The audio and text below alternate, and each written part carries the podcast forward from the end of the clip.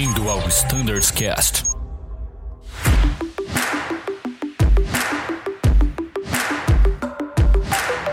Fala galera que acompanha o Standards Cast, sejam todos muito bem-vindos a mais uma gravação. Vamos falar sobre RST Eco do Embraer. Sim, chegou a gravação que todo mundo esperava e estão comigo hoje Anselmo, Coronel e o grande Bruno, Coronel Martinelli, né? Vamos usar esse nome que é melhor, mas todo mundo te conhece como Coronel, então somos nós que estamos aqui na gravação de hoje.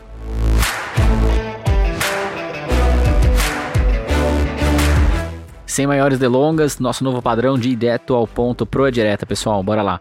RS Teco, é, primeiro agradeço de novo, Martinelli, a sua participação e a sua presença aqui. E a palavra tá contigo. Vamos começar a falar desse ciclo de simulador, quem sabe explorar as atas que serão abordadas, as manobras recorrentes, as que geram mais dificuldade e dúvida. Tá contigo, pronto, você quer começar? Vamos lá, Danilão. Boa tarde, boa tarde a todos. Obrigado aí pela presença, pelo convite mais uma vez, fazer parte desse time fantástico e, claro, sempre oferecendo o máximo aí de informação para todos. É uma grande honra falar mais uma vez de, uma, de um ciclo eco agora para todos. Eu acho que é sempre importante a gente poder conversar, trocar informações, conhecimentos. E a gente vai falando um pouquinho, fazendo batidão aqui com, com o Anselmo, o Bruno Scardoelli, o time do Fly Standard aí que escreve tudo e a gente aplica da melhor forma os nossos procedimentos aí no simulador e em rota para o maior nível de segurança. Então vamos falando um pouquinho aí cada hora de uma ata, vamos trocando algumas ideias, tirando dúvidas. O mais importante aí é todo mundo tá, tá ciente que o treinamento está aqui para ajudar vocês e o, trazer o máximo de conhecimento. Maravilha, então vamos começar. Bora. Bora lá. Eu acho que é legal, Danilo, a gente começar falando que são dois aeroportos especiais que são treinados nessa sessão, né, Coronel? É Santos Dumont e Congonhas são aeroportos que têm capítulo no nosso MGO, que tem IACs e S para serem seguidas, tem procedimentos especiais, EOCIDs, né, específicas para esses aeroportos. Então acho que, é, seria legal a gente comentar um pouquinho mais da, da, da, operação nesses aeroportos, né? Enfim, um highlight mais o que você acha. Questão de emergência, né? Uns pontos de, de atenção para os pilotos que você gostaria de passar e transmitir para o pessoal do Embraer. Legal, legal, Bruno. Basicamente assim, a gente tem na, na Eco, como é o último ciclo do, do nosso do nosso PTO. Então a gente tem aí os, os aeroportos especiais de Congonhas e Santos Dumont, onde a gente vai fazer um treinamento dedicado aí, tanto para copiloto na área de Congonhas e comandante no Santos Dumont como pilot flying.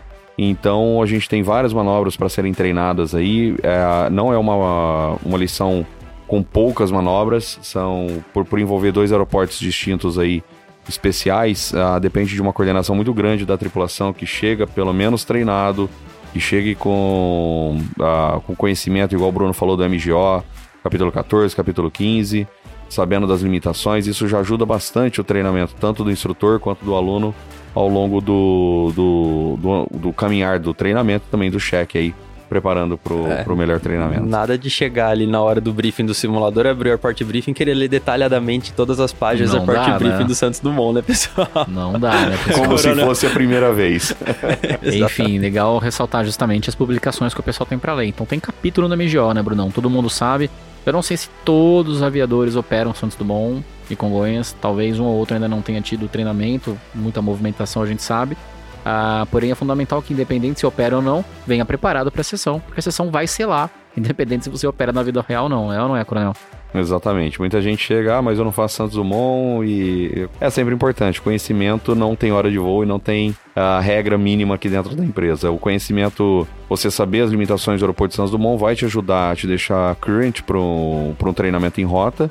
E em breve a gente tem novas aeronaves operando aí no Santos Dumont, talvez o E2 aí até o começo de 2022, então é sempre bom. Bom a gente saber, conhecimento aí para todo mundo no, no, treinamento com Goi Santos Dumont, né, Anselmo? Exatamente. E falando de Santos Dumont, a gente tem uma característica adicional e como o Bruno comentou, tem as EOCIDs. O Santos Dumont é o único a, aeroporto que tem uma EOCID cujo trecho inicial é um trecho visual, tá? Vocês lembram que a gente tinha uma EOCID inicial, alguns é, passaram por isso no simulador, que assim que ela entrava, ela retornava, né? Ela comandava o diretor de voo para retornar para o Santos Dumont.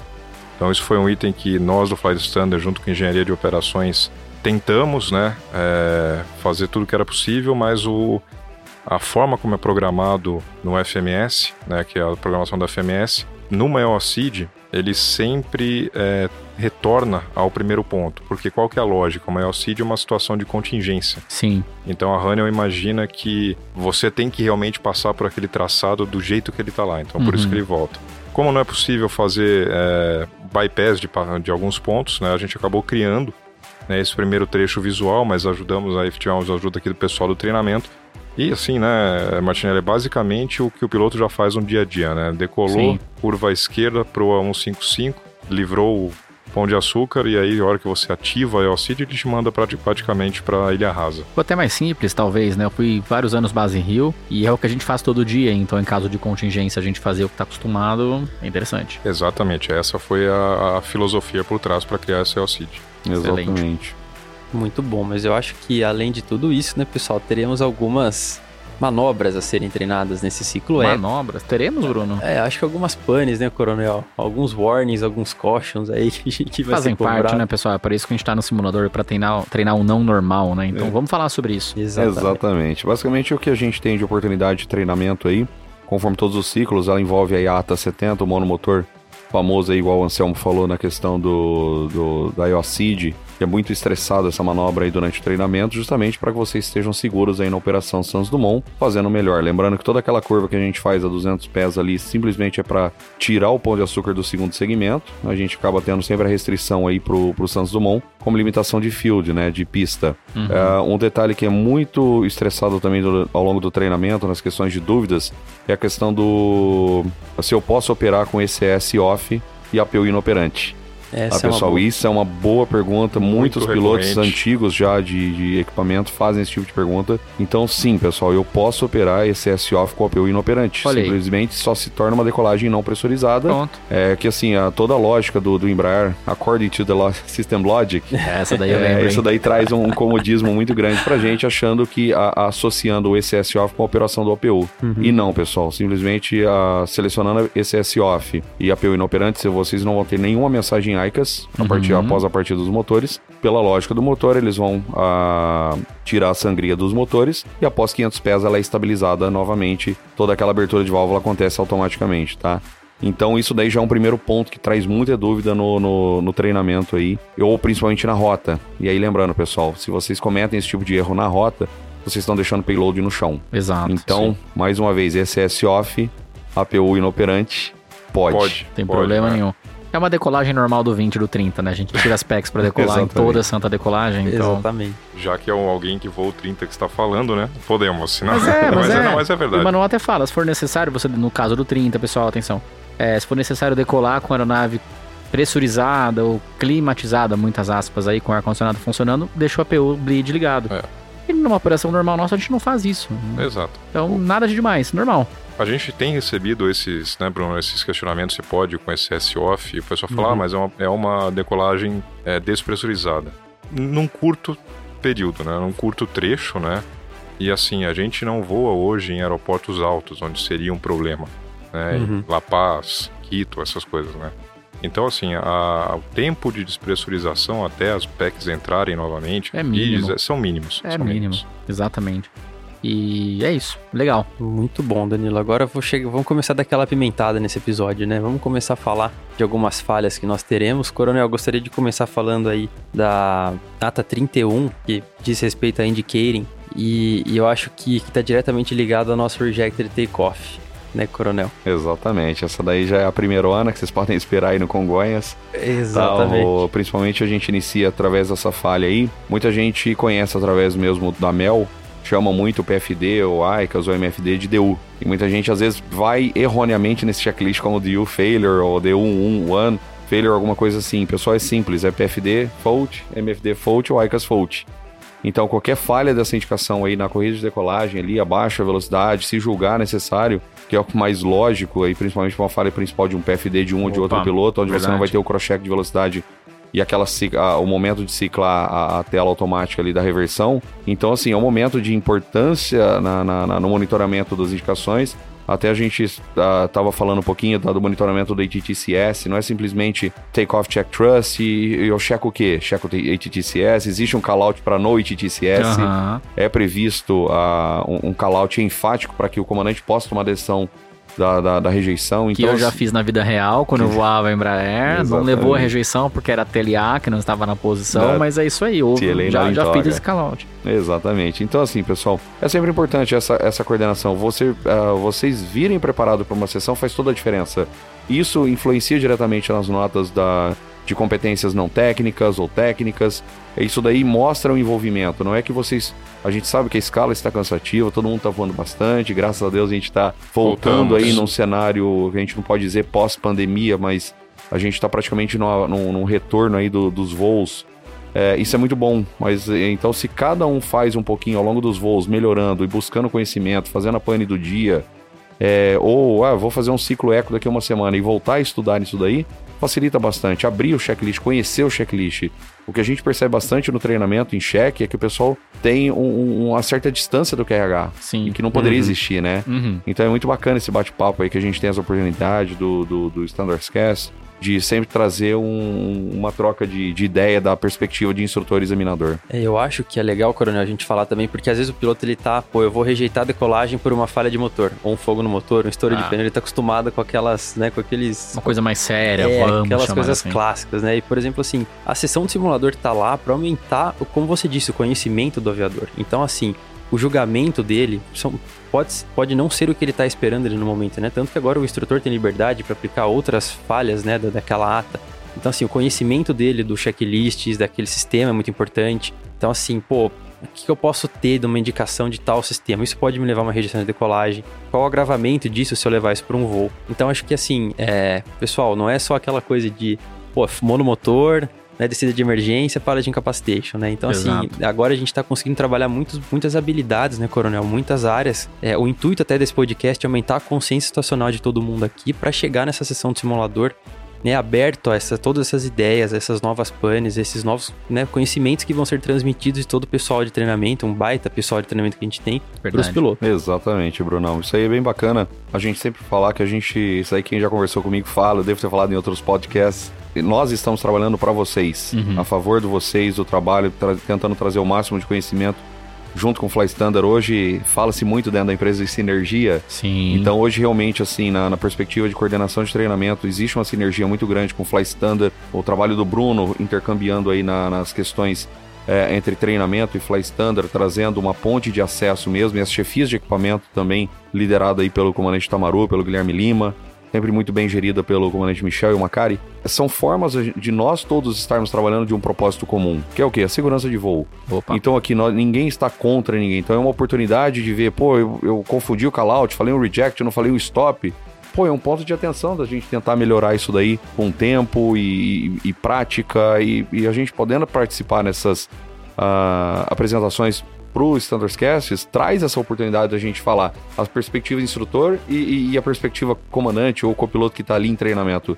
Então isso que é muito legal, pessoal, deixar vocês à vontade, sempre que a gente possa tirar dúvidas. Esses são exemplos que a gente faz aqui. Ah, lembrando também, né, Bruno e Danilo e Anselmo, a gente hoje tem basicamente as, as nove competências. Se a gente analisar ah, friamente, sete competências pelo menos são soft skills. Sim. São habilidades não técnicas, não é nada que você consegue pé em mão ali resolver. Uhum. Então a gente tem liderança, comunicação, gerenciamento de carga de trabalho. Então são habilidades que necessitam de um, de um treinamento. Sim. Não um treinamento de uma sala de aula, mas a gente tem aquele voo mental Sim. que a gente fala bastante, né, Anselmo? É a preparação, assim, é... o, que, eu- o que eu falo assim, esses soft skills, eles são. Todo mundo sabe o que é, né? Mas ah, justamente o ambiente de simulação, o ambiente da aviação é um ambiente muito rico para você testar isso. Né? É você testar a sua liderança, você tá com o pilot fly, às vezes você tem que exercer, mantendo aí todo o respeito, a liderança sobre um comandante ou ajudar numa tomada de decisão, tá? Sim. E isso são itens que a gente não tem no MGO, a gente não tem no OM. né? São só essas ferramentas e esse grupo, né, o grupo de, de, de instrutores que aproveita dessa ferramenta maravilhosa que é o simulador, que a gente consegue aí dar essa, esse treinamento para você que é hoje é, primeiro oficial. Isso vai ser muito importante porque você não é, você está primeiro oficial, vai se tornar comandante lá Verdade. na frente. E na sua elevação você já tem isso enraizado. Eu acho que é o que o grupo aqui busca, né? é, transformar para Ex- vocês. Exatamente, né, Danilo? E outra coisa que a gente sempre fala, igual o Anselmo falou, que a gente escreve, a gente escreve procedimentos, embasamentos técnicos. E lembrando que existe airmanship. Então, existe o É. piloto que está ali por trás de toda aquela decisão.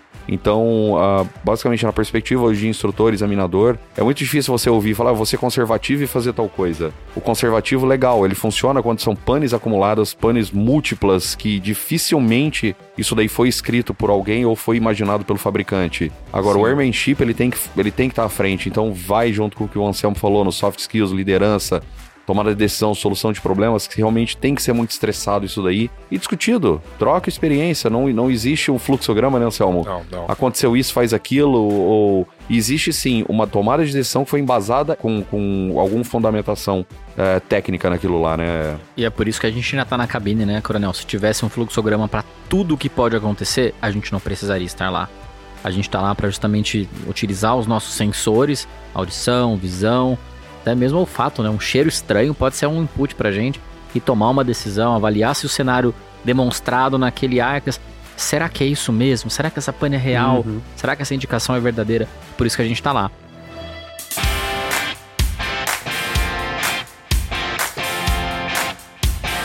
E a gente falou aqui sobre essa parte que não tava nem, né? Entre aspas, previsto a gente Não, chegar nesse bate-papo. Foi muito legal. No ponto, é muito importante. Muito legal. Pessoal. E eu quero emendar falando sobre a ata 70. É uma ata clássica, a gente falou de clássicos que levam a rejeição, né? Com Mas certeza. todo ciclo a gente treina falha de motor. É assim, é, é necessário por regulamentação, mas é necessário para o desenvolvimento da nossa carreira.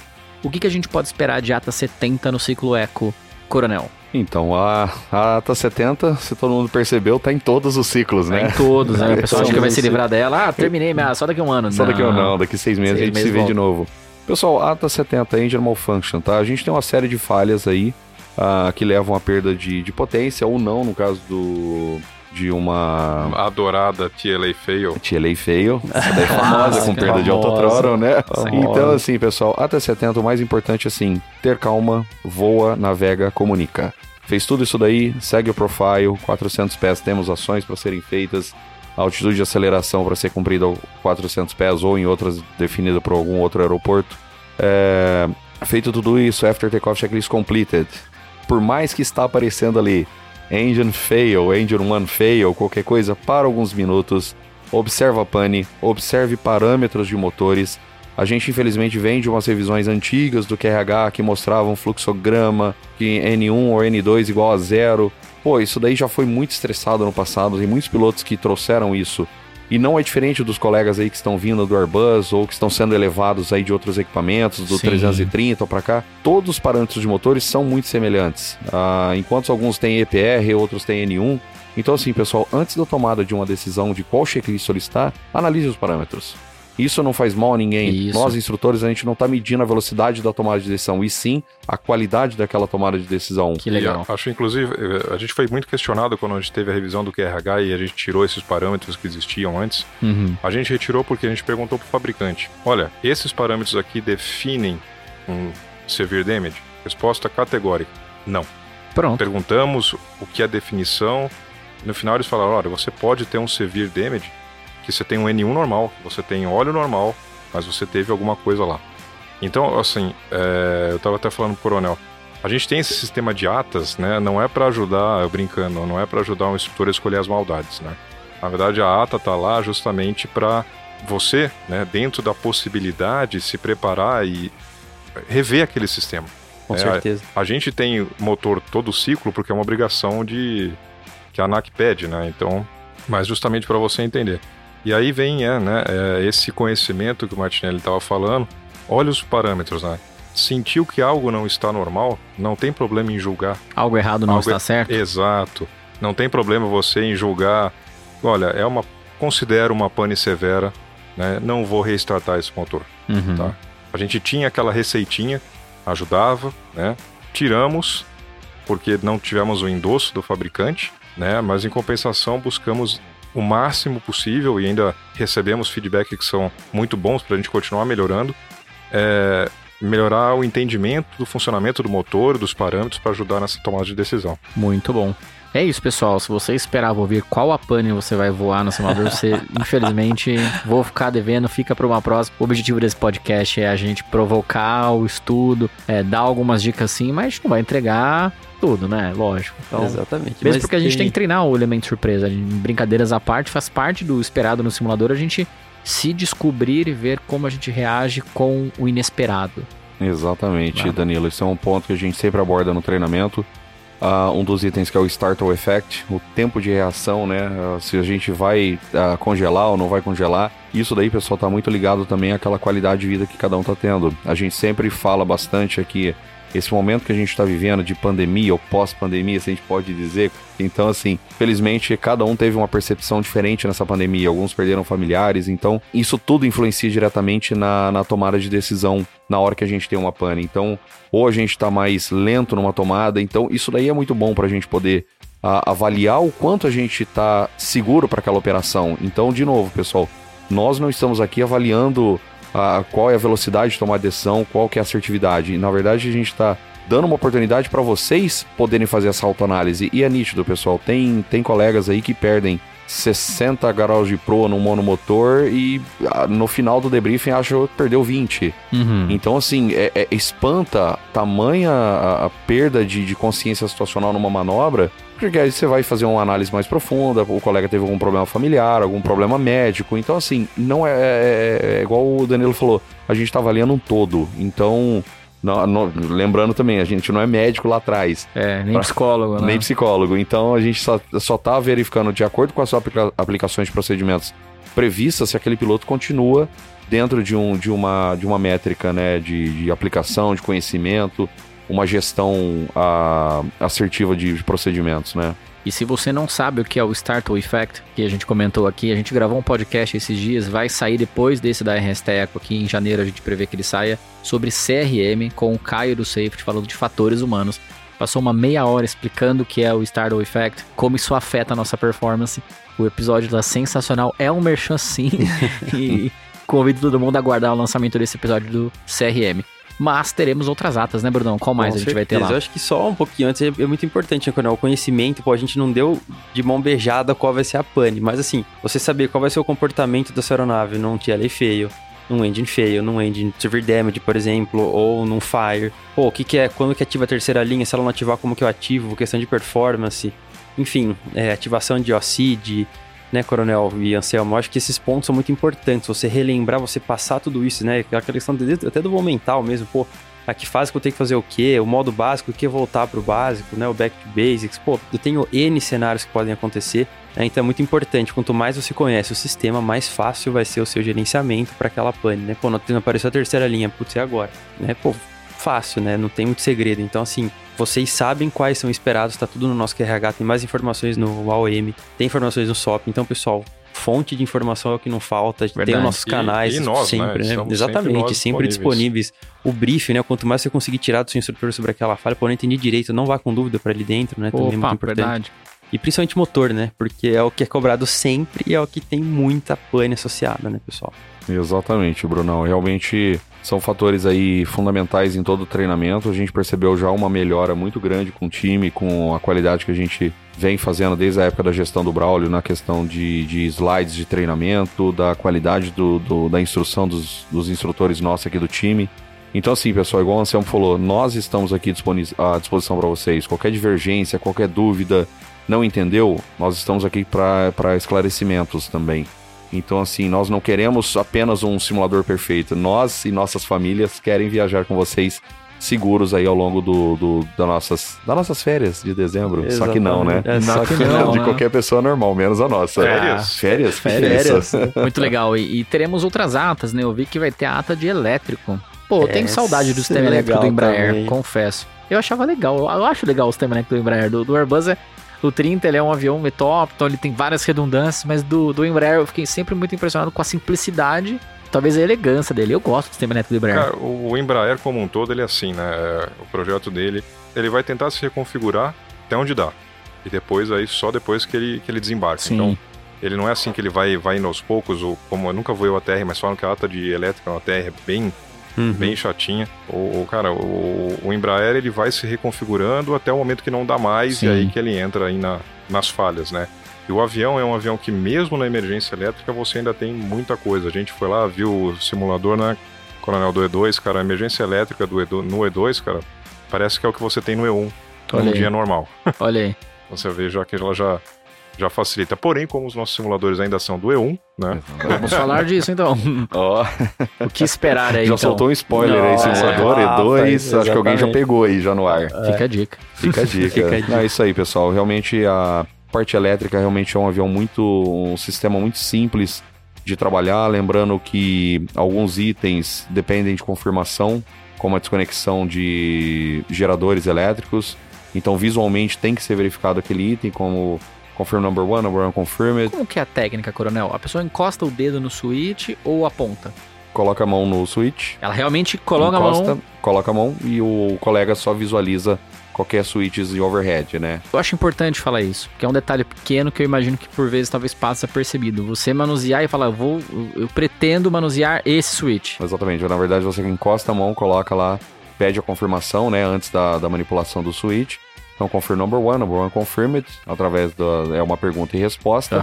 Que o pilot flying, no caso, vai verificar na- visualmente, né? na- no gerador, na, na parte de overhead. E após a confirmação positiva, ele faz a ação. Então, Perfeito. challenge response, action response, com confirmação de um item crítico, É, né? A única diferença é que a seu visual você não tem a, a proteção tátil como você tem no Start Stop Selector ou na, Exato. Na manete de potência. Mas é legal, acho que ressaltar isso. Galera, fica a dica. Exatamente. É, isso uma, um é uma pane assim, particularmente simples que a gente aplica no treinamento. Tá? Não é uma pane que demanda muito desenvolvimento de tripulação, mas é um ponto que a gente analisa se o pessoal tem o conhecimento ou não do que que é uma ação crítica Exato. na aeronave antes da desconexão de um gerador. Exatamente. Então, assim, ela tá entre os itens críticos lá da, da aeronave. Então, é um dos pontos bacana aí para se treinar no, no ciclo eco. Outro ponto que eu acho legal da gente falar também, né, é a aproximação CAT2. A gente vai ter, tem previsto lá para quem olhar no PTO, na RST Eco tem o CAT2 Approach, e eu acho que, pô, como é uma sessão que você vai estar tendo várias falhas, é muito importante que você saiba quais são os itens requeridos e quando você pode ou não realizar esse tipo de procedimento. Como descobrir isso, Bruno? Então, muito simples, né, coronel? Muito simples. A gente tem nosso Additional Procedures, nós temos na- lá no nosso QRH também os Required Equipment, né? Pra, seja para CAT2, para RNPAR, enfim, para o tipo de aproximação que for. Temos muitas informações também no nosso AOM, né, coronel? Se você precisar também, quanto a profile, quais são os callouts, a estabilização, que agora são mil pés. Então, tem alguns pontos de atenção, né, coronel? E não sei se tem mais alguma coisa que você gostaria de complementar sobre o CAT2. É, principalmente o CAT2, como você bem lembrou, ele é um procedimento que depende de um additional procedure, né? Legal. Ah, ele depende de uma análise prévia de requerimentos para ver se eu posso cumprir ou não aquele procedimento. Então não adianta descobrir que aquele aeroporto está operando CAT 2 e sair preparando a aeronave sem ler os requerimentos. Uhum. Porque pode ter alguma falha ou uma limitação de vento ou algum requerimento, igual o Bruno falou, das, dos equipamentos requeridos, que não pode ser viabilizado aquele procedimento. Então o piloto só vai perder tempo preparando algo que ele não pode ser feito, né? Uhum. Então, basicamente, o CAT 2 ele começa a partir daí. Então, leia-se o requerimento primeiro, analise se pode ou não pode. Ah. Lembrando que agora no Embraer, na operação de, de CAT 2 Approach, pode ser feito a single engine. Então, se for preparado um CAT 2 monomotor, ele não vai nas tabelas normais de CAT 2 do Additional, Uhum. ou seja, ele vai para P16, que é aquela tabela de CAT 2 or Icing. Então, assim, é, basicamente o CAT 2 é uma manobra, é, é um procedimento muito tranquilo de ser feito, não é, é algo que a gente entende que não se faz sempre, mas algo que deve ser treinado para estar ah, current na aeronave. Então, basicamente assim, pessoal, façam o CAT 2 como se fosse um procedimento normal, porém com os requerimentos diferenciados, né? E se tiver falha de autopilot na final, é mandatório uma remetida, se não tiver Uhum. visual. Então, assim, são fatores que são aplicados pelos examinadores para ver qual que é o nível de entendimento daquele procedimento na final. Então, diferentemente do que a gente veio no passado de HUD A3, para quem lembra bem, né? Exato. Opa. Através do, do- Você lembra, né? Era do teu tempo. minha época. E na época do HUD A3 não podia fazer monomotor, Sim. então tinha uma série de coisas. Então houve uma transição muito grande e agora pro Cat 2 Approach pode. Então pode ser feito monomotor, tem que ser feito com autopilot, é, não pode ser feito mais manual. Então, assim, são algo que, principalmente o pessoal que está em elevação de nível, ou tem que parar um pouquinho e entender quais são as limitações. Uhum. E não sair fazendo. Então, esses são os pontos aí de tomada de decisão, solução de problemas, que influencia muito no- numa operação. Você não vai fazer uma preparação de CAT 2 com autopilot no operante. Justamente. Uhum. Entendeu? Então, assim, são algo que, que vale a pena, igual essa reflexão que a gente está fazendo aqui nesse podcast, batendo um papo aí com todo mundo. É, tire alguns minutinhos, analise item por item da, do PTO, que é exatamente aquilo lá que vai ser cobrado no treinamento e no cheque. É isso aí, muito bom. E temos as clássicas, né, Coronel? TCAS. Vai cair ou não vai? Esse daí, esse daí, tem esse daí ter, é né? clássico, né? Esse daí acho que todo mundo Clássico. lembra de seis, seis meses, tá aí, né? Pô, é, uma, é a manobra mais comum que a gente tem feito mesmo. A gente sabe que o retorno da- da- da- dos voos, né? Do aumento do número dos voos, ah, os, os espaços aéreos estão saturados. Ah, então, assim, particularmente, fazendo um check esses dias, a gente teve um traffic aqui saindo de Campinas, Olha aí. com o UPS descendo com uma razão de descida ah, excessiva. Mas em- foi um real ou só um. Só um traffic Ok. só. Boa. A gente tava aguardando o próximo, né? É, Esse daí o sim. checador não colocou. Então, assim, pessoal, é, é algo que tem que ser treinado, tem que ser condicionado mesmo, algo ser trabalhado como uma normalidade. Sim.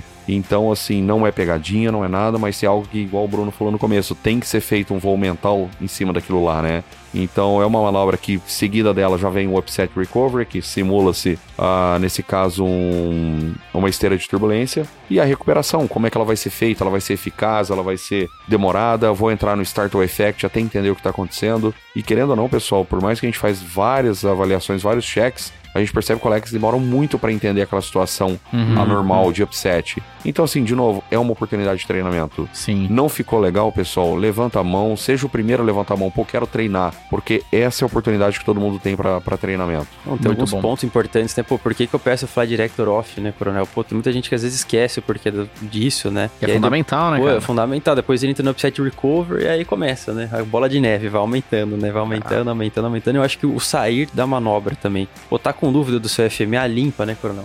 Passa a régua, começa de novo. Heading, vai, vai, vai, item por item, né? Não tem- precisa ter pressa, né? Não tá valendo, como o Coronel muito bem disse, não tá Exato. valendo a velocidade, né? Mas sim a tomada de decisão, o que, que você tá querendo. Pô, tava subindo, tava descendo, tô nivelado, o que, que eu preciso de potência, o que eu preciso de velocidade, o que eu preciso de modos, né? Lateral, vertical. Sempre dá pra voar o avião na mão também, né? Já vai estar na mão, porque é Exatamente. quer, mas no, no, no outros cenários específicos, back to basics, né? Isso a gente sabe fazer. É muito bem. a gente sabe voar. A gente sabe fazer, mas esquece, A né? gente esquece. Golden Rules, né? É Voar, verdade. navegar e É comunicar. verdade. Essa manobra é muito comum, assim, na 99% dos checks que eu já fiz, é, do pessoal terminou a manobra, tá tudo sem fly director, sem nada, tá Uhum. terminando a manobra ali do upset, por exemplo, e já começa é, o controle, o azul, livre de conflito, retornando para o nível tal. Uhum. Pô, e a parte do voar, navegar, restabelecer o automatismo Ah, e depois comunicar. Exatamente. Então, assim, por mais que, que pareça simples aquela ação, você, a, a- nós lá, como, como instrutor ou examinador, a gente percebe que existe a inversão. Sim. É automática. Parece que o piloto fecha a cortina, fala: Não estou vendo o que está acontecendo, eu preciso comunicar. Sim. E na verdade,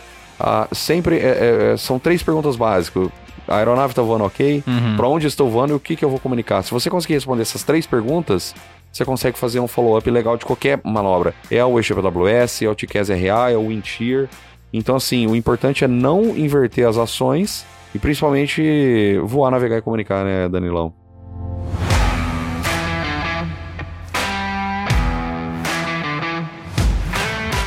Seguinte, a gente tá voando em cruzeiro ali, nivelado. Qual nível a gente tá, Brunão? 410. Nossa, tamo alto hoje, hein? Exatamente. E aí, de repente, um dos colegas se ausenta pra ir ao banheiro. Acontece às vezes, né? A gente Claro. existe, às vezes é o banheiro.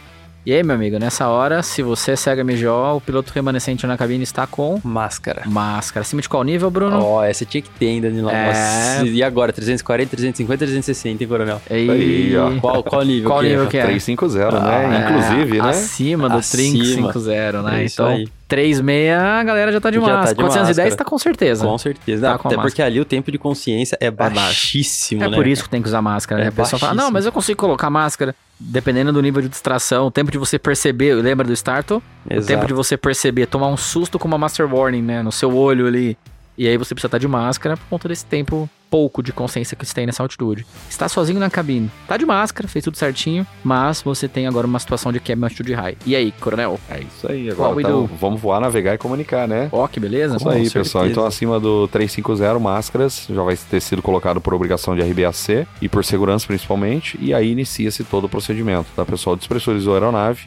Primeira coisa, calma. Calma. Principalmente Embraer. Memory item, colocar a máscara e estabelecer a comunicação. Com quem? Com ninguém, porque você tá sozinho, mas pelo menos tenha certeza que o speaker já, já abriu automaticamente na colocação das máscaras. E aí inicia a leitura do QRC uh, cabin altitude high. Então, basicamente, pessoal, lembrando, Embraer, diferente de outras aeronaves que vocês tenham voado porventura no passado, o único memory item que a gente faz numa mensagem de cabin altitude high é colocar máscara e estabelecer comunicação, tá? Boa. Então, esse é um dos primeiros pontos, tá? Muita gente já sai declarando Mayday, aquela coisa toda, porque traz uma experiência prévia de outras aeronaves. Sim. E nós entendemos, porém, não é o correto. O Embraer é muito Challenge Response, Action Response. Sim. Inicia-se pelo QRC. Então, no QRC, você vai fazer uma leitura de Challenge Response, Action Response, fazendo todos os itens. Lá no meio do checklist tem o 8C Notify. É isso aí. Tá? E aí sim, vai vir um Mayday, Mayday, Mayday, por um cabin altitude high, tá?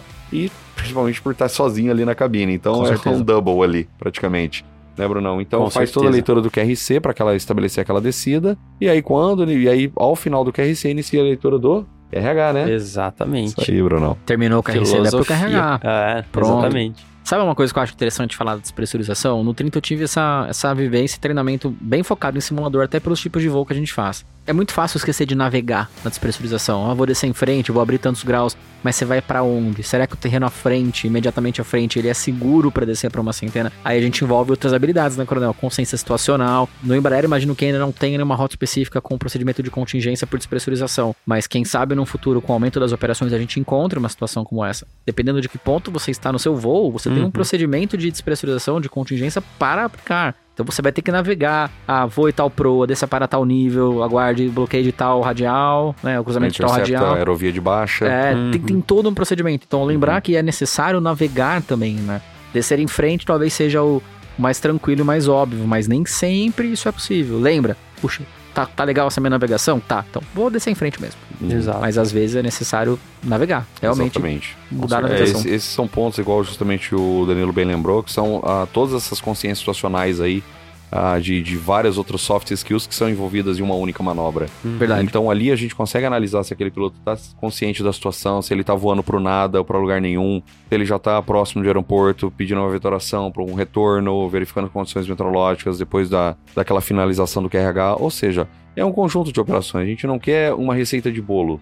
Claro. Faz isso, faz aquilo, igual o Danilo bem lembrou. Algumas rotas específicas, pessoal, vocês vão fazer voos para aerovias específicas, principalmente aerovias de baixo, para você poder livrar alguns ah, cenários de, de obstáculos, aquelas coisas todas. E ali você tem aquele ponto lá que vocês vão informar os comissários que estaremos nivelados por mais tantos minutos Exatamente. naquele nível. E ali naquele momento, pessoal, é onde os comissários começam a fazer o walk around procedure, Exato. que é a verificação onde caiu máscara ou não caiu máscara.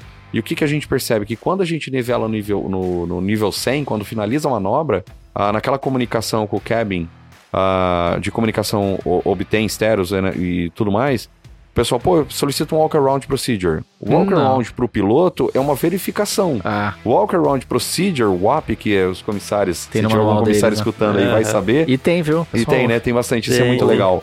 Isso daí, pessoal, basicamente, se vocês quiserem tirar dúvida, pergunta pra qualquer colega que é comissário, pergunta pra eles o que que é um WAP, Walk Around Procedure. Então, a gente às vezes pede uma, um, procedimento que pra gente é uma verificação, e na verdade pra eles é um procedimento. Exato. Então, na verdade, no nível 100, o que, eu preciso? Do status da aeronave, se Uhum. tem feridos e o oxigênio não é mais requerido. É Exato. só ler aquela nota na íntegra. Então, pessoal, esse é um ponto muito comum que a gente percebe num erro de, de Aham. gerenciamento de gestão ali, que, que o, o piloto, ao atingir o nível 100, pede um walk-around procedure, que na é, verdade... pro comissário é o app nunca vai ser pedido, né? Você não vai mandar um PA, um É, interfone e faça um app. É só informar que você vai nivelar por mais tantos minutos naquele Isso. nível, E ele vai dependendo iniciar... de uma restrição, né? Isso, ele vai iniciar o procedimento se o tempo de nivelamento, se eu não, me, re- se eu não tô enganado, for superior a 3 minutos. É isso. Então nós vamos se levantar se estiverem com acesso ainda ao cilindro de oxigênio portátil. Porque se estiverem no meio do corredor, não vai ter o app. Com certeza. Elas não vão ter como realizar esse procedimento. Legal, Sim. muito interessante esse ponto seu, coronel. Não, E... temos também a descida, né, Coronel? Recentemente que a RH mudou. Hoje a velocidade, qual a velocidade que eu emprego, que gerava muita dúvida. É, é- hoje está clara a informação que é limitada a máxima VA, lembrando que a VA diminui conforme a gente desce, né? Então, assim, Sim. um ponto importante também da gente lembrar. Eu acho que é legal falar aqui, a gente teve uma gravação com o comandante Brondani, que ele falou dos, dos três tipos de descida, né, Coronel? Foi sensacional. Então, pessoal, se tem alguma dúvida, pô, tô vendo que a minha cabine tá subindo, tô vendo que tô chegando pra uma altitude de raio, tô em subida, tô em descida aqui. Qual que são a diferença dos três tipos de descida que a gente tem? Né, pessoal? É merchan sim, né? Pegando o merchan. gosto do Danilo. Então, vale muito a pena, tá, pessoal? É, é muito, se você tem alguma dúvida quanto a isso, é bem legal também. Muito bom. E, poxa, falamos bastante, hein? Isso é bom, né? Já, já tá dando pano pra manga, mas assim Tá. que é bom. Isso aí. Estamos caminhando pro fim, pessoal. A ATA 46 Information, acho que a gente não falou dela ainda. Essa O que daí. temos de information? O que, que pode ter de information, coronel? Vamos lá, uma falha de um EFB? Olha aí. Esse gera dúvida. Muita gente acha que falhou um EFB lá durante o fechamento de portas, aquela coisa toda. Claro, tem que ser reportado, Uhum. tem uma liberação MEL para isso. E pessoal, a aeronave é liberada com o EFB apenas, sem a necessidade dos manuais. Olha aí. Então muita gente fica naquela, ah, mas é redundância, quem tem um não tem nenhum. Pessoal, é previsto MEL. Despacho tá? mel, né? Despacho Exato. MEL. Tá, tô lembrando que todo fabricante tem a Master Mel quando publica, traz para a empresa, a empresa customiza ela, hum, não sendo menos restrito do que é feito na Master Mel. E lembrando assim, pessoal, se a aeronave tem aquela capacidade, ela pode sair. Então, assim, cuidado com, com às vezes, com necessidades ou, é, ou reg- regramentos adicionais que possa gerar atrasos, custos desnecessários, perdas de conexões por questões de, de, de papelada. É igual, eu sempre falo, E é falhou legal, um FB né? É em Sinop. despacho. Claro, é despacho. É É despachável. exatamente. Então, assim, pessoal, lembrem-se muito na, na questão da- da- das regras, da legalidade daquela liberação, Sim. porque às vezes implicar ou, ou- ou questionar a necessidade de manuais, por exemplo, em Sinop, que não vai existir, um, um pacote de Sinop lá, de, de manuais, e aí pode começar a inviabilizar aquele voo e tudo mais, e gerar os custos adicionais para a empresa, atrás de uma segurança que é exagerada, talvez, no, no, no caso, né? Sabe outra coisa que eu achei muito legal também, que eu tive no meu, no meu último cheque? Às vezes o pessoal olha e fala, pô, mata, information. Pô, não deve ter nada de information, né? Vou Uhum. pular isso daí. Aí chega no dia do cheque, o checador entrega a mel e da DPM pra ele e fala, ó, quero despachar o item tal. Olha aí, que legal. Aí começou, né, coronel? Já no briefing, já começa aquele suador. não, brincadeira, pessoal, mas acho que assim, é importante lembrar que tem muitos itens, né, pô, que, que são despacháveis. A mel, ela é feita, né, do- você tem um- um- uma, uma probabilidade de falha. E, e eles preveem isso e a, e a categoria, por que, que é um item categoria Alpha, Bravo, Charlie? Sim. Por que, que tem as categorias? Devido à previsibilidade de falha do outro item. Então, assim, Exatamente. Pô, vou sair com só quem tem um não tem nenhum. Pô, pera aí, foi feito um estudo, qual que é a possibilidade de ter essa falha novamente? Dos dois realmente falha, você perdeu pro outro nesse, nesse período de tempo que você tá despachando é muito baixa, né? Então, Exato. Se tá ali é porque tá certificado. E é muito bom ter esse conhecimento também da Mel, né, né Coronel? Porque, pô... Como o- manusear, né? é, Acho que o é. que que tem ali de information? Às vezes, pô, pode ser matar lights. O que tem de pane de lights? Aí o chegador chega lá e fala, eu quero despachar a luz tal. Você pode sair, o período noturno, não sei o que, tal, tal, tal. Né? Então, assim, é muito importante esse ponto também. Legal. Você tá a- não só com o QRH, mas também com o MED DPM, né, Coronel? Exatamente. Lembrar também o que que é uma CA-MEL, Exatamente. Salvo engano, essa, essa ata é um CAMEL.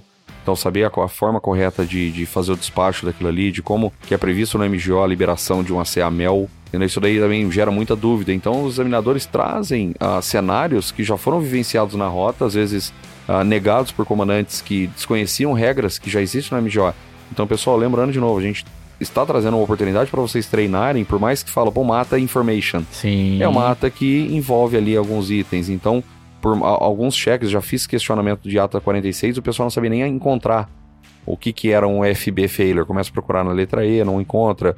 Ou vai em navigation, que não está em navigation.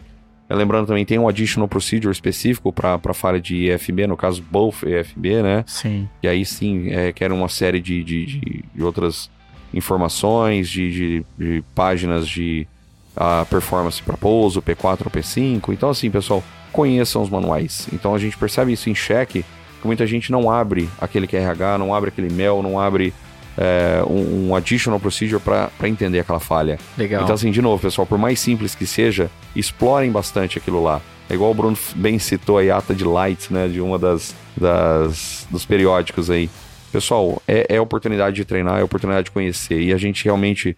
A língua inglesa, infelizmente, não é uma língua nativa. Uhum. Então depende de um pouco de conhecimento, um pouco de interpretação. E é onde vocês podem se ajudar um com o outro ali. Às vezes está voando com um colega alguns dias antes de vir para um simulador. Abre um QRH, começa a ler. Sim. Abre um AMEL, tenta interpretar. Pô, a gente aprende muito, da Mel, muito né? assim, né? O preâmbulo da Mel é, É sensacional a leitura É daquilo. riquíssimo. O pessoal deve estar pensando, É não, esses caras ficam no preâmbulo da Mel. Sim, Ah, eu já li aquilo. Mel, é. É importante, porque num momento de cheque como esse, você- sabe de tudo, Bruno? Eu não sei Não de tudo. sei. Você sabe de tudo, Bruno? Não. Impossível. Mas a gente sabe que se eu tiver alguma dúvida, o preâmbulo da Mel vai me esclarecer o que é uma categoria bravo. Tá lá. Então, saber onde está a informação é importante. Você falou do Camel, né? Do CAMEL. É, tá na MGO. Então, poxa, saber que tem um despacho específico, existe um procedimento a fazer. Putz, qual é o procedimento? Não lembro. Mas tá na MGO. Só um minuto. Abre o MGO, XYZ, pronto, vou executar esse item despachável. Beautiful. Você fez o item com, com calma, mas bem executado dentro do padrão operacional. Não é isso, ninguém sabe de tudo, né? Mas deveremos saber onde encontrar as informações. Acho que é esse Exatamente. Lembrando assim, né, pessoal, a gente tem, graças a Deus, a empresa tá, tá indo de vento em popa aí, com pitch up, bastante treinamento de elevação de nível, isso deixa a gente muito feliz. Então, assim, para aqueles copilotos que estão ali já na boca, né, e, eh, não- são, estão copilotos, né, Sim. aproveitem, pessoal, façam essa, essa dedicação maior na, na questão do treinamento. Tudo isso daí tudo compu- vai computar positivamente para vocês no, no treinamento de elevação, que é o que vocês vão ser cobrados, né? Então, independente do avião que vocês estão indo para elevação, a, a metodologia, a filosofia é a mesma, o MGO é o mesmo. Opa. Então a gente só tem a diferenciação aí pelo equipamento, mas ah, um CAMEL existe aqui no Embraer, existe lá no ATR, existe no Airbus. Então, assim, é, explorem, explorem bastante essas atas, aproveitem isso daí, que é, o- é igual a gente fala, cada dia a gente está aprendendo um pouquinho mais aí com, com um colega, com a experiência de um e de outro. Fechou, pessoal. Falamos bastante. Acho que ainda tem dois pontos que estão no PTO. Mas já, já cobrimos esses assuntos extensivamente e Uhum. ostensivamente no nosso último podcast da RST Delta, que seria GPWS e Wind Shear. Então acho que a gente não precisa se alongar aqui, né, pessoal? Dúvidas? Assistam o episódio lá da RST Delta, a gente detalhou bem todos os cenários e tal. Corram lá. Ah, como fechamento, talvez a gente possa falar só de algo que acontece sempre no simulador também, né, Coronel, salvo engano mas normalmente acaba como evacuação, né? Quais são os erros mais comuns de execução do procedimento de evacuação? Pessoal, basicamente assim, evacuação é um procedimento simples, mas porém demanda uma coordenação muito grande de cabine. Boa. Tá? Então, assim, o challenge response, action response, quem faz o que no solo. Então, assim, a- os primeiros itens do emergency evacuation começa já no parking brake, atenção aguarde instruções. Opa, o é piloto verdade. informar que está parando a aeronave sobre a pista. é, e aí sim, o comandante solicitar o QRC de evacuation. Então, basicamente, pessoal, a partir do momento que o comandante solicita o checklist, ele se torna o. o ele automaticamente tem controls NHC, Não precisa falar. não precisa é falar. instantâneo, É automático. instantâneo. Se quiser reforçar também não tem problema. Sim. Controls NHC, QRC, mas se não falar, não tá errado também. Checklist, exatamente. Então, Ah. assim, pessoal, é importante saber quem tem o que, né? Exato. Porque tem um momento do checklist vai ter, vai ter a parte do 8C Notify. Uhum. Quem notifica? É quem tá Aham. lendo o checklist ou quem tá o comandante ali do lado? Então, assim, pessoal, são erros pequenos ali, às vezes de, eh, de interpretação de itens. Por exemplo, itens if required, como girar extintor, né, Bruno? Exato. É, if required, é, é igual eu sempre falei em muitas das minhas instruções, quem já conviveu um pouquinho comigo no treinamento, eu falo, é, o, o if required sendo feito como uma pergunta, automaticamente triga no, no cérebro do colega uma necessidade de uma resposta. Sim. É diferente ler if required. Tipo, É. eu tô afirmando o que, que é aquilo lá. Então, Aham. se if required, pô, já muda completamente o contexto. Legal. Isso daí é, é algo que eu sempre falo. Isso é uma coordenação de cabine, né, Bruno? Legal de ser feita, de ser, de ser trabalhada, porque, pessoal, é, é o que a gente sempre fala, a gente tá num ambiente controlado no simulador. E se for na vida real?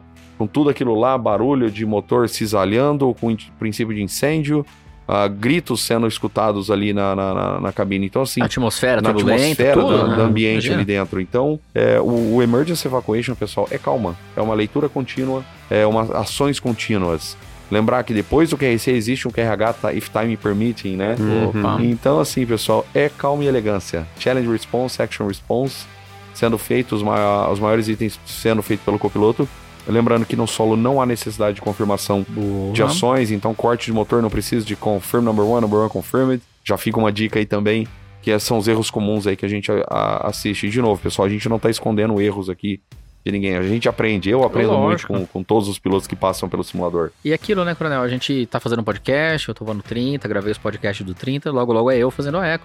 Vou Exatamente. cometer os meus erros. Exatamente. E vou aprender com, Com eles. certeza. É E natural. a gente comente os erros quando É. senta lá na frente. Então, Acho que é bom falar isso, né? A gente isso é legal. Lá, Pessoal, ninguém, todo mundo aqui. É. é, eu até comentei com o último periódico meu. Eu falei, caramba, eu escrevo sempre esse mesmo erro e eu cometi. É, então, assim, é, é- é- é normal, Muito pessoal. A demanda do cérebro ali, quando ele tá sob pressão, a, a gente às vezes, às vezes volta para alguns back to basics muito simples. Você fala assim, cara, não é possível que eu errei isso. Uhum. Uhum. E errou. Errei, legal, vou- aprendi. Vamos corrigir. Pô, vamos corrigir. Bora. E se eu É, precisar é. de um treinamento adicional, pessoal, de novo, cada um está vivendo um momento da pandemia. Sim. Pô, minha cabeça é igual eu sempre falo para todo comandante. Quando vocês perguntam no briefing, tudo ok para o voo? Olha no espelho e faz essa pergunta para você. É verdade. Porque, pô, todo mundo é ser humano aqui, então todo mundo tá aprendendo da mesma forma. Então, é, o podcast, a- o bate-papo informal que a gente tem nos aeroportos, igual o pessoal às vezes me aborda. Se eu não sei a resposta, eu vou consultar o Fly Standard, porque a gente segue essa filosofia. O Fly Standard escreve, uh, determina da forma que é para ser feito e nós apenas aplicamos o procedimento daquela forma. Então, assim, a coordenação de treinamento não inventa procedimentos. Uhum. Então, não é da cabeça do Martinelli ou do coronel que, que vai sair aquelas coisas lá. Então, primeiro a gente consulta de fato qual que é a diretriz da empresa e lembrando, pessoal, os manuais prevalecem. Sempre. Então, assim, a gente aprende, a gente já teve questionamentos aqui em treinamentos que mudou procedimentos completamente quando foi a transição no motor E7 para o E5, né? Uhum. No Takeoff One, que a gente não tem ITTCS, foi uma pergunta de um colega da base Confins, fantástica, que perguntou, pô, se ITTCS off, um parênteses aqui só para vocês entenderem como é importante essa sinergia. Pô, sem ITTCS off, uh, com Takeoff One com motor E5, a gente não tem o Reserve. Sim. Então as manetes vão ser colocadas para frente no máximo e não vai ter o Não vai Reserve. acontecer nada. Exatamente. Então, assim, foi uma mudança de uma pergunta simples de um colega que voltou após pandemia e falou, pô, Gona, a gente tava estudando, pensando. Cara, fantástico. Uhum. E assim, foi uma transição, pessoal, simples do E7 pro E5. Sim. Então, de novo, pessoal, a gente depende do conhecimento de vocês, depende da troca de, de conhecimento. Os colegas que estão vindo do Airbus, pessoal, todos são muito bem-vindos aí para questionar algum procedimento. É diferente questionar e de- denigrir a- a- os times na rota. Verdade. Isso a gente não muda nada, mas a gente muda com questionamentos, e-mails, o Bruno sempre à disposição, o Anselmo, todo o time de Sim. chefias, o, li- o liderado pelo Tamaru e pelo Lima.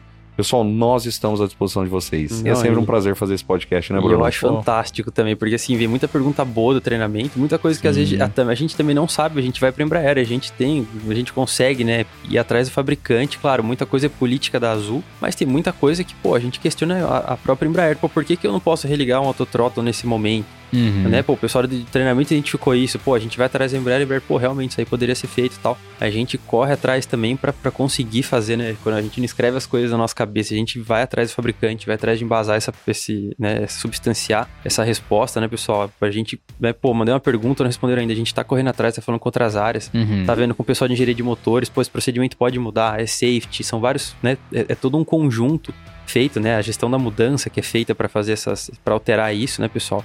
E muito importante também que RH, só nesse ano a gente teve aí quase, se for ver, três revisões de QRH, né, da, que veio da Embraer, né, pessoal? E Sim. a gente recebe esses manuais, a gente tem que implementar, são mudanças de FM, então assim, a gente tem que, por requisito da ANAC, a gente tem que fazer. Então em breve aí também, não sei até se é esse episódio, se o último QRH vai estar publicado ou não, mas também é muito importante estar familiarizado com tudo isso. E como o Coronel muito bem disse, pessoal, no caso de dúvidas, a gente está 24/7 à disposição de todos vocês. Se identificou alguma falha, alguma coisa errada, muita coisa pode ser que passe, né, pela revisão. Então, pô, o olho clínico de vocês é muito importante para tudo isso. Pessoal do treinamento, queria agradecer também. Dei muito feedback legal de todos eles ali. O pessoal que tá numa numa instrução de simulador percebe ou numa elevação de nível na rota. Como tá tendo muito treinamento, a gente tá tendo muito feedback, está sendo muito legal, pessoal. Então, contem com a gente. É isso aí, pessoal. Eu agradeço muito a todos que nos ouviram. Chegamos ao fim desse nosso episódio. Martinelli, de novo, muito obrigado. Brunão, sempre por aqui. Você que nos ouve, espero que tenha gostado do conteúdo. Se gostou, compartilha, né? Aquele teu colega, aquele teu ala de simulador. Se não ouviu o podcast, pô, manda pra ele. Talvez ajude. Talvez não, mas talvez sim. Então manda na Por das Dúvidas. Tá bom, pessoal? Obrigado por escutarem. Dúvidas, entre em contato com a gente. Até uma próxima e tchau.